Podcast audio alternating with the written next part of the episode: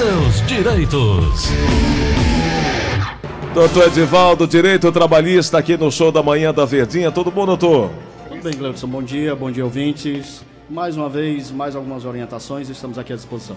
Doutor Edivaldo, nós sempre abordamos aqui assuntos diversos é, em relação às pessoas que estão se colocando para buscar uma nova oportunidade, para ter uma, uma, uma, uma, uma relação melhor trabalhista, né, tanto do empregador quanto do empregado, uhum. mas algumas questões também é, são necessárias a gente abordar. Por exemplo, é, quem teve o, o empregado que morre quais são as obrigações do empregador e quais são os direitos da família em relação às verbas trabalhistas e indenizatórias.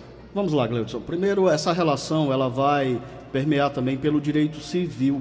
Né? O empregado veio a falecer, como é que eu, familiar daquele empregado que faleceu, vou proceder? Junto às suas verbas rescisórias, aquela FGTS ele tem uma peculiaridade, você pode pedir um alvará diretamente à Justiça Civil sem se socorrer na Justiça do Trabalho. As demais verbas, você terá que abrir o espólio, que é uma figura jurídica do direito civil, atrair ali todas as verbas trabalhistas e informar o juiz competente que aquele funcionário veio a falecer e precisa se proceder com a indenização de todas as verbas trabalhistas dele. Diante dessa situação, tem aquela questão do direito civil: quem é legitimado para se socorrer e tomar posse dessas verbas rescisórias? Tá? No primeiro momento, se ele for casado, a sua esposa, se ele viver em união estável, a sua companheira. Se tiver filhos maiores, esses também são legitimados.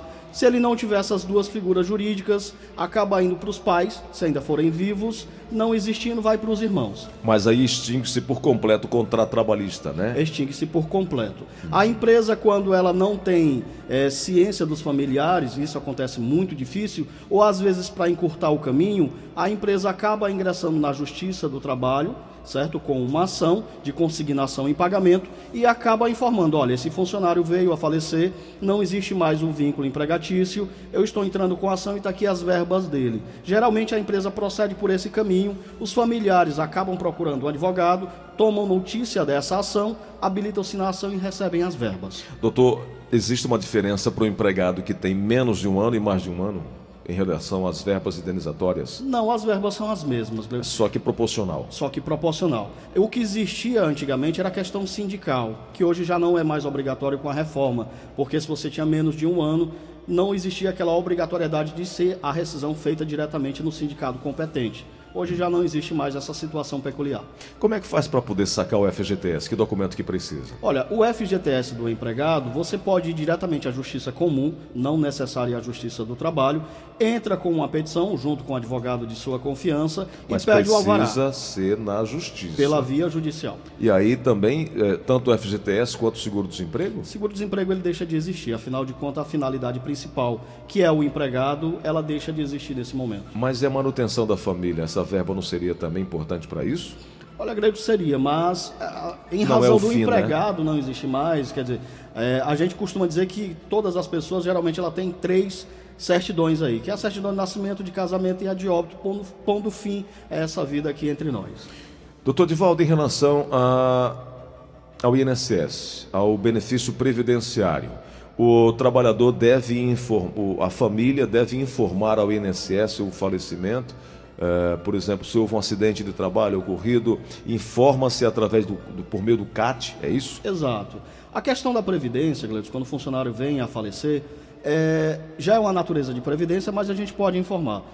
A esposa ou companheira ou filhos dependentes deverão aqueles responsáveis, se o filho for menor, ou a esposa ou a companheira informar diretamente a Previdência Social e adquirir ali o que a gente chama de pensão por morte.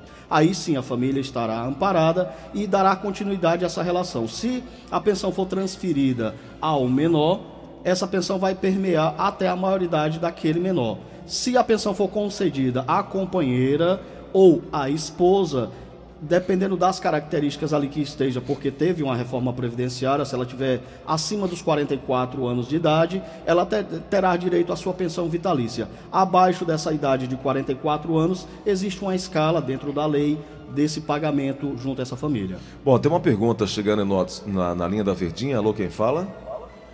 É, bom dia, bom Francisco dia. do Vilinhão. Diga lá, Francisco, a pergunta, meu amigo. Eu queria saber do doutor o seguinte: a minha esposa está gravemente doente, com cistos no ovário, até tem um cisto hemorrágico. Ela não cuidou devido até à irresponsabilidade dela e o medo dela dela ser demitida, dela pegar alguma licença, porque algumas amigas dela que trabalham no serviço terceirizado pela prefeitura, até com câncer algumas amigas dela estavam, quando pegou licença e voltou, ela foi demitida. Aí por isso que até hoje ela não tratou da doença dela, que possivelmente deve ser muito grave também. Aí eu queria saber o que a gente poderia fazer para entrar na justiça, alguma coisa desse tipo, que ela tem que pegar uma licença. Vamos lá, Francisco, bom dia. É, Francisco, em primeiro lugar, eu acho que a saúde da sua esposa é o mais importante até do que um vínculo de emprego. vínculo de emprego, nesse momento, ele se torna secundário. Mas, realmente, é não deixar de proceder aquele trâmite legal. Quem vai atestar essa doença? O médico competente. O médico atestando a doença, você pode realmente informar a empresa toda essa situação e ali ela vai ter uma estabilidade. Até a própria Previdência pode conceder um benefício se você conseguir provar por A e mais B que aquela doença é presente, é algo grave e incapacita o profissional naquele momento de exercer as suas atividades. Não precisa ter medo. Às vezes as pessoas com esse medo de ficar desempregado, vou perder meu emprego, acaba anulando a própria vida em decorrência desse vínculo empregatício, acarretando até problemas maiores. Mas pode sim informar a empresa, a empresa nesse momento, diante dessa situação, ela vai afastar o funcionário, após os 15 dias vai encaminhar a Previdência Social e diante da situação a empresa não pode demitir naquele momento dessa situação, desse quadro formado. Após o, o funcionário recuperar as saúdes, volta à empresa normalmente e continua o seu vínculo empregatício. Nosso ouvinte tem 28 anos de casado. Ela quer saber o seguinte: se meu esposo falecer, é, eu tenho apenas união estável, há 28 anos com ele. Se meu esposo vier a falecer, é, eu tenho direito trabalhista? Bom, Primeiro... Aliás, ele tem direito que pode ser. É, Sim. É... A união estável, Gleudson, ela veio no momento é, de formalizar justamente o conceito de família. Se adaptou a algumas novidades ao direito civil, a união estável trouxe essa novidade. Se você já tem ela devidamente formada diante da situação, você já registrou ela num cartório civil, tudo bem. Se você não tem ela formalizada, você parte para a, a constituição dessa união estável pela via judicial e você terá todos os direitos garantidos por lei, inclusive a pensão por morte, se esse esposo dela vier a falecer. O trabalhador com seis meses já tem direito ao seguro-desemprego? Com seis meses, não o governo fez uma reforma diante desta situação. Ainda é um período muito curto, porque as pessoas passavam a utilizar muito de má fé. Eu é, às vezes até formalizava um contrato fictício e durante três meses eu dava baixa nesse contrato trabalhista e chegava para o Cine e dizia, olha, eu quero seguro-desemprego, você ficava amparado ali um período, depois você formalizava um novo contrato e isso gerou um círculo vicioso que acabou. Agora a partir de um ano, né? A partir de um ano. Somente a partir de um ano. E algumas características também depois da primeira vez que você pedir o seguro-desemprego. Pediu, passou um ano, pediu seguro-desemprego, aí você passa três meses sem assinar carteira. Sem três assinar. a quatro meses, três né? a quatro meses. E aí quando volta ao mercado de trabalho, trabalho, caso seja demitido, tem, mais, tem que passar pelo mais um, um ano. Um ano e seis meses um ano e seis meses. o pedido do seguro-desemprego. Pronto, fica bem claro aí. Tem uma pergunta chegando aqui no WhatsApp da Verdinha. Bom dia, papai. Bom Pergunto, dia. doutor, a pessoa que tem a conta nativa três anos atrás e agora está no outro, no outro trabalho, se ela pode sacar esse FGTS, está retido lá na caixa? Olha, se a conta do FGTS estiver inativa, sim. Se ela já tiver é, retomado o seu trâmite normal, não. Por quê? Porque o FGTS é uma verba que você tem direito a levantar, a sacar essa verba, quando o teu contrato ele é interrompido. Quando ela fica inativa, após um período de tempo, se não tiver enganado, aproximadamente dois anos, a pessoa pode chegar junto ao órgão competente, o banco, e sacar essas verbas. Se ela já voltou a ser movimentada, nesse momento não. É, doutor, minha, é, no caso de título de capitalização dos bancos, minha mãe faleceu e pagou um valor de mil reais. Os filhos podem resgatar esse valor? Olha, Gleudes, aí é como a gente lidou lá no início da conversa, a questão do espólio.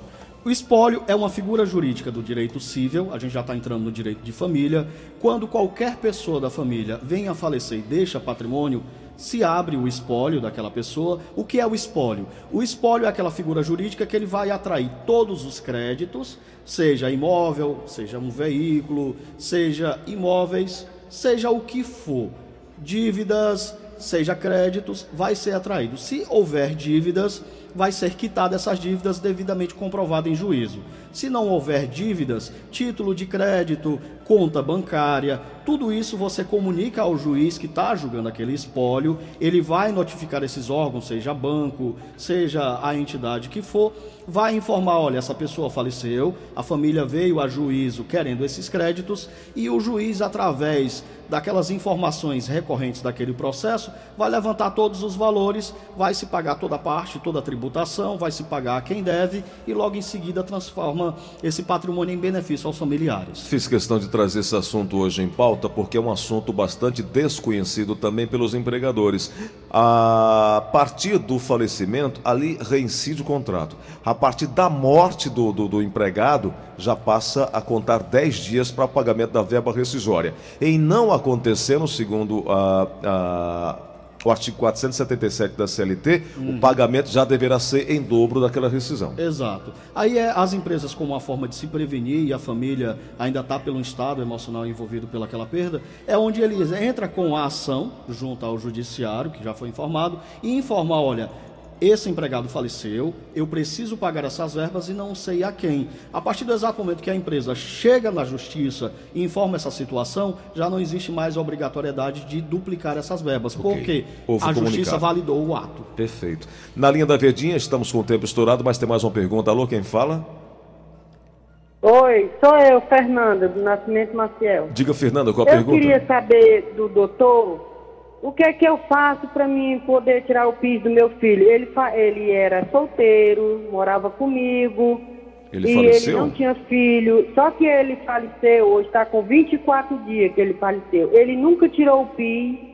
Aí eu fui na caixa saber como era que eu fazia para poder tirar o PIS. Ele disse que eu tenho que entrar na justiça para pegar um alvará para poder ter acesso a essa conta dele no, na caixa. É, isso o doutor Edvaldo aí explicou aqui no começo da nossa conversa, né? Mas, dona Fernanda, existe um caminho alternativo. Se alguém conseguir se habilitar junto à Previdência Social como dependente desse seu filho, até a senhora, se a senhora dependia economicamente dele, a senhora vai ser habilitada, vai receber o benefício dele junto à Previdência e no decorrer dessa caminhada a Previdência envia uma cartinha para o familiar informando que ele é um dependente. Diante dessa situação, aquela cartinha pode ser apresentada junto à Caixa Econômica e requerer o PIS. Não tendo essa qualidade de segurado, realmente tem que recorrer ao Judiciário e pedir um alvará para fazer o levantamento dessa verba. Doutor Dival, advogado trabalhista, às batemos esse papo aqui para te ajudar, para te orientar, para te trazer a luz do direito trabalhista. Próxima terça-feira manteremos um novo contato e aí vamos falar sobre o contrato verde e amarelo que tem trazido uma série de dúvidas nas cabe na cabeça de muita gente por aí espalhadas nesse país